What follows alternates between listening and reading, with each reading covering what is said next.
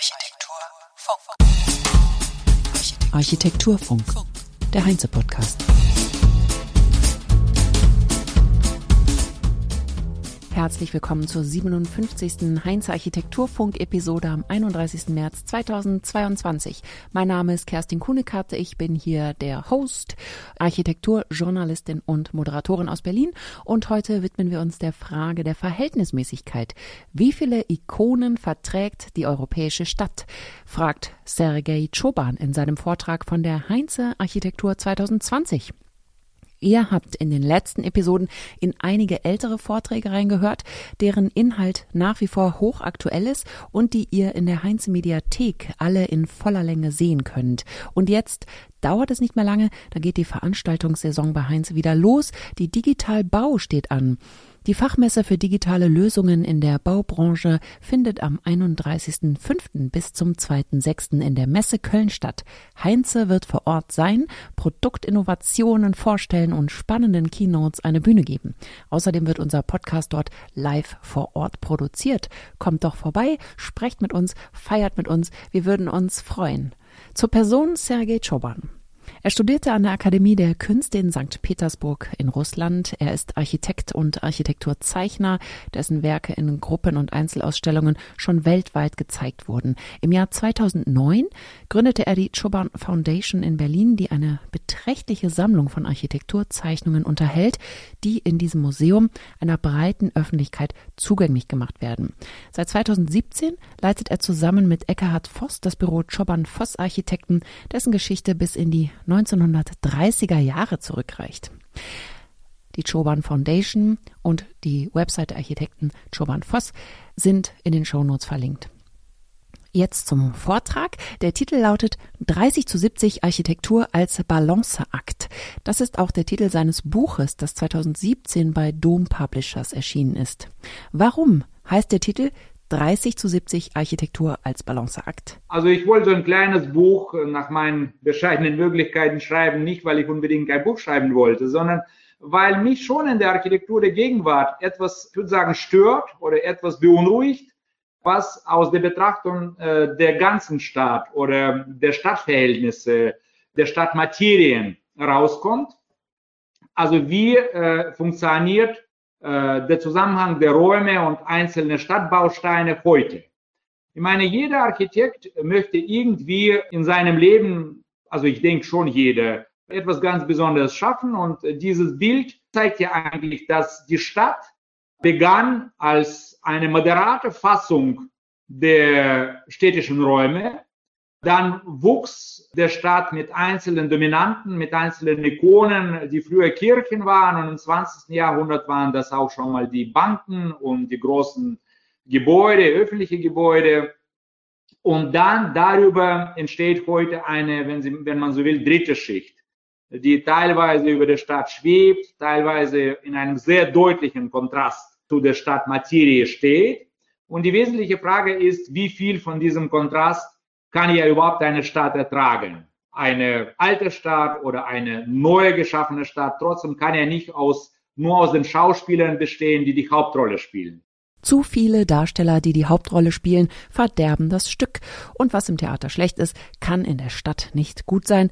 Darum geht es Sergei Choban. Als gelungenes Beispiel zeigt er einen Straßenzug in St. Petersburg, wie man ihn auch häufig in europäischen Städten des 19. Jahrhunderts gesehen hat. Diese Stadt wie jede sehentagte europäische Stadt vom, sage ich mal, 18., 19. Jahrhundert, hat sehr viele Nebendarsteller, also so Massendarsteller, die auf der Bühne äh, so ein Corps stehen und fantastische Figur abgeben.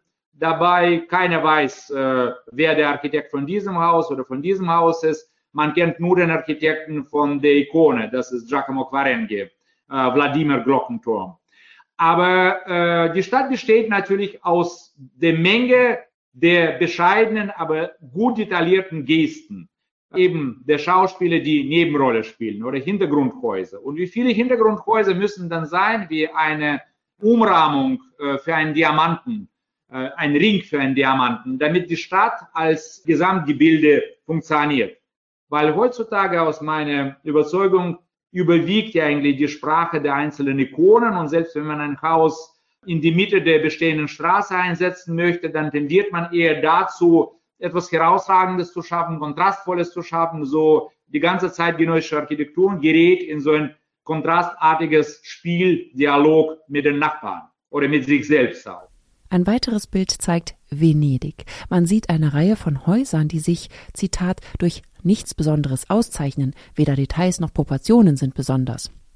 Aber zusammen sind sie herausragend. Kleine Details und das haptische Futter geben dem Ganzen ihre Lebendigkeit. Die Architektur konkurriert hier nicht miteinander. Wenn historische Stile sich beim Weiterbauen einer Stadt wiederholen, entstünde eine, Zitat, analoge Harmonie.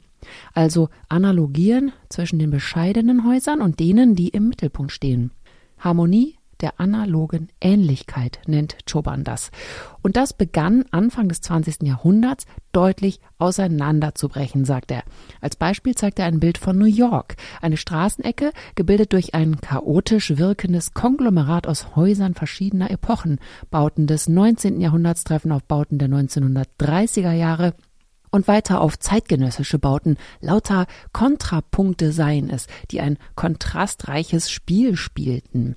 Der Umgang in der Höhe hat sich auch geändert. Während historische Bauten nach oben hin spitz zulaufen, sich also verjüngen, breiten sich die modernen nach oben hin aus, durch Auskragungen zu regelrechten Plateaus. Auch dazu zeigt Choban tolle Bilder. Ja, jetzt kommen wir zu einem Problem, an das wir erstaunlicherweise bisher selten gestoßen sind. Die Begrenztheit der akustischen Architekturvermittlung. Ich hatte bisher wenige Probleme damit, Architektur im Podcast zu besprechen. Aber heute fällt es mir wirklich schwer, weil Sergei Choban seine Thesen mit vielen Bildern verdeutlicht. Übrigens sind alle Bilder, die er zeigt, von ihm selbst illustriert. Und schon alleine deswegen ist der Vortrag sehenswert. Was ist die europäische Stadt? Was ist typisch für die europäische Stadt, besonders an ihr? Ich behaupte einfach, die europäische Stadt ist etwas Besonderes. Es gibt auch andere Städte, aber die europäische Stadt ist ein Erbe, wo tatsächlich nicht nur uns gegenüber der Wert einzelner Gebäude übertragen wird, sondern der Wert des Ensembles. Dass das Ensemble in sich, bestehend aus Hauptdarstellern und Nebendarstellern, auch einen Wert besitzt. Und diesem Wert zugute sollte man gucken, dass man ein Teil der Gebäude als Hauptdarsteller immer noch sehr sagen wir, herausragend versucht ins Licht zu bringen. Mehrere davon und deutlich mehrere, also ich würde sagen bei minimal 70 Prozent, sollte man dann im Hintergrund treten lassen und durch würdige Detailgestaltung, durch würdige äh, Durchdeklinierung der Details dann als einen Ring für solche Diamanten. Hier sind nur Diamanten. Das ist eine Diamantenkette. Aber die Stadt, europäische Stadt insbesondere, darf nicht zur Diamantenkette, ich würde sagen, verkommen. Da ist zu viel vom Guten. Genau wie in dieser schon europäischen Stadt, das ist Oslo. Also ich meine, alle diese Häuser, die sind in sich sehr interessant. Aber dadurch, dass jedes Haus deutlich schreit, sind sie nicht weit davon gekommen, wie in meiner Fotomontage. Und das halte ich für eine Fortsetzung vom Erbe der europäischen Stadt, das halte ich ehrlich gesagt für kontraproduktiv. Weil, äh, wie auf meiner Zeichnung, so ein Haus darf zwei weitere Häuser, die eher bescheiden, würdig, ruhig, gut im Detail, durchdekliniert im Detail, besser sogar vielleicht im Detail als dieses Gebäude, weil dieses Gebäude besticht durch die Form, besticht durch die Räume, das ist also eine Fantasie zum Bosshaus, also wo die ganzen Öffnungen sind wie Bossbilder, aber sagen wir, negativ als Löcher. Äh, aber für so ein Haus äh, braucht man also normale, ruhige Umgebung und die muss durchdekliniert, durchdetailliert gestaltet werden. Und wenn ich äh, in meine Praxis, in meine bescheidene Praxis reingehe, dann versuche ich schon für die Häuser, die ich ähm, an etwas außergewöhnlicheren Stelle gestalte, immer die Frage zu stellen, gibt es in dieses Haus eine tatsächlich Umgebung, gibt es diese Balanceakt, dass man für ein hoffentlich außergewöhnliches Haus eine Umgebung bereits hat oder noch braucht, weil dieses Haus kann er sich nicht dreimal wiederholen und äh, sich gegenseitig überbieten. Sonst wird also in, wie in diesem Bild äh, alles stattfinden, dass man von neuen Anschüssen so viel hat, dass wahrhaft die, sagen wir, die Struktur der Stadt zerlegt wird. Also die äh, hängt nicht mehr zusammen, sondern die wird so zerbröselt. unter der Einwirkung von diesen Elementen, die dann in größer Mehrheit äh, bestehen würden. Ja, es tut mir leid. Ich versuche natürlich zu vermeiden, dass zu hören ist, wie ihr hier auf diesem Bild seht. Aber das war diesmal wirklich schwierig. Also, wie Sie sehen, sehen Sie nichts.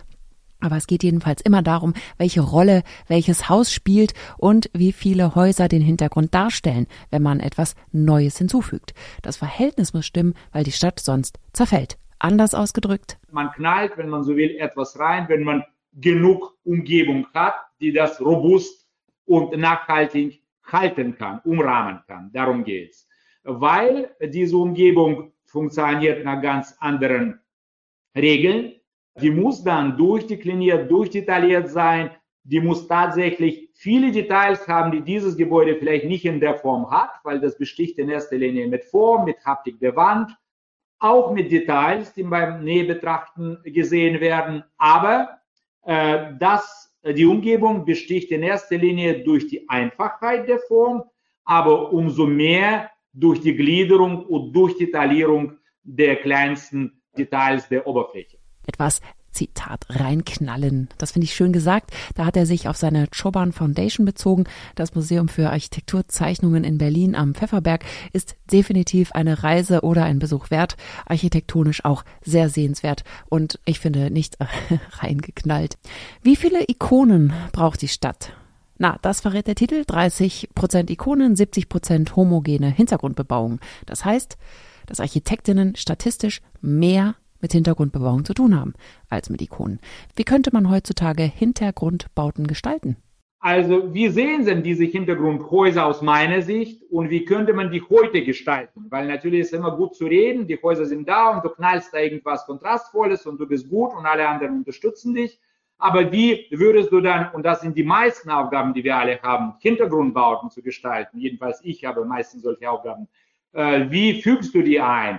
Mit welcher Sprache gehst du daran, damit dieses Gebäude eben dann nicht herausknallt, dass es quasi sich einfügen muss und trotzdem knallt das heraus, weil die zeitgenössische sehr reduzierte Sprache dieses Gebäude dazu führt. Also ich bin der Meinung, dass es in erster Linie Dichte des Materialspiels Dichte des äh, Ornamentik und Oberflächenspiels. Und die Bilder, die ich aus verschiedenen Städten zeige, sagen uns, dass eigentlich die Dichte der, äh, des Spiels mit Oberfläche, wie auf diesem Bild, ist das, was äh, eine Haut eines Gebäudes interessant macht. Sei es Mauerwerk, sei es verschiedene Steine, äh, sei es Reliefputz, äh, sei es äh, die Textur der Steine nebeneinander gesetzt. Das sind ganz unterschiedliche Häuser aus ganz unterschiedlichen Zeiten. Äh, Hagia Sophia oder Frank Lloyd Wright oder Piero Portoluppi aus Mailand.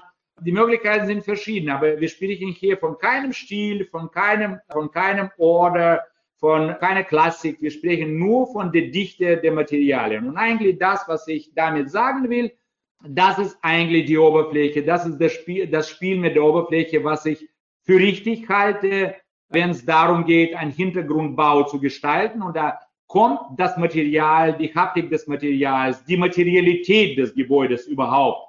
Keine hohle, sondern materialhafte Darstellung der Oberfläche. Viel mit Ornamentik, viel mit Vor- und Rücksprung, mit der Tiefe der Fassade. Äh, kommt äh, nach vorne und äh, stellt eigentlich, also es gibt kein Gebäude, was einem Stil zuzuordnen wäre direkt ist es eigentlich ein Spiel mit Oberfläche, ein Spiel mit Material, mit äh, der Dichte äh, der Details, mit der Dichte der äh, Zäsuren und äh, äh, Zierungen, die man, äh, die man hier hat, um äh, bei einfachen Oberflächen der quadratischen Häuser, sage ich mal so, dennoch äh, interessante Strukturen, die das Auge füttern, die Aufgabe, ein sogenanntes Hintergrundgebäude zu bauen, ist also sehr anspruchsvoll. Vielleicht ist der Begriff Hintergrundgebäude für die Architektinnenseele etwas ungünstig, die ja bekannt dafür ist, sich eher ausdrücken als im Hintergrund aufhalten zu wollen. Aber es ist natürlich ein präziser und richtiger und damit auch wichtiger Begriff. Damit müssen sich Architektinnen auseinandersetzen. Und es leuchtet ein, dass 30 zu 70 ein gutes Verhältnis ist. das war's für heute. Ich danke euch fürs Zuhören. Ich wünsche euch eine gute Woche. Hört doch in der nächsten Woche wieder in den Architekturfunk. Ich würde mich freuen. Bis dahin sagt Kerstin Kuhnekatz. Architekturfunk.